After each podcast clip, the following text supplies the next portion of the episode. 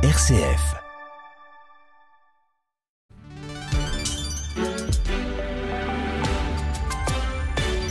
RCF, il est 19h. Le journal Jean-Baptiste Labeur. Bonsoir à toutes et à tous. L'émotion et la réaction après la découverte de massacres de civils en Ukraine. Les ONG de défense des droits de l'homme s'organisent pour remonter la piste des auteurs potentiels.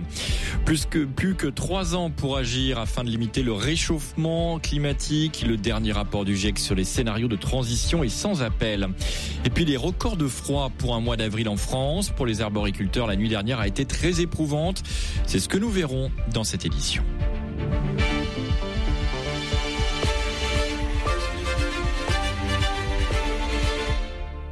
Les Occidentaux euh, appellent donc à enquêter sur d'éventuels crimes de guerre après la découverte ce week-end de plusieurs dizaines de corps de civils à Boutcha, au nord-ouest de Kiev, dans des rues ou des fosses communes, et ce après le retrait des troupes russes. Le président ukrainien Volodymyr Zelensky s'est rendu sur place aujourd'hui. Il y a dénoncé un génocide.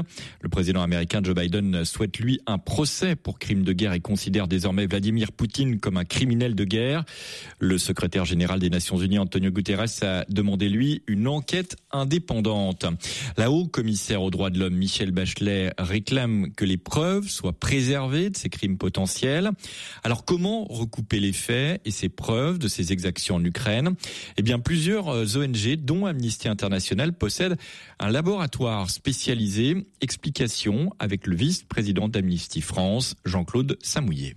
Nous travaillons depuis le, début de l'agression avec deux sources d'information. D'abord des équipes qui sont sur place, hein, qui sont sur le terrain, qui font des interviews, qui demandent aux, aux personnes ce qui s'est passé, qui prennent des photos, qui collectent des faits. Et puis nous avons également un laboratoire d'authentification de preuves hein, qui travaille en distanciel et qui est là pour authentifier des photos satellites, des photos qui sont en, en open source sur les réseaux sociaux. Alors par exemple, euh, s'il y a une photo qui remonte d'un véhicule qui est pris euh, sous les tirs, eh bien nous allons comparer euh, l'ensoleillement de cette photo par exemple ou les ombres des arbres par rapport à la carte météo de la journée en question pour authentifier qu'il s'agissait bien de telle date à telle heure. Et le deuxième point, nous allons vérifier que c'est bien au bon endroit. C'est une sorte de géolocalisation pour pouvoir comparer avec le plan de la ville ou avec euh, une photo aérienne. Et c'est le croisement de ce qui remonte du terrain et de ce qu'on peut trouver euh, sur les réseaux sociaux qui nous permet d'authentifier les, informations qui serviront euh, de preuve, nous l'espérons, devant la Cour pénale internationale pour juger les auteurs de ces crimes majeurs.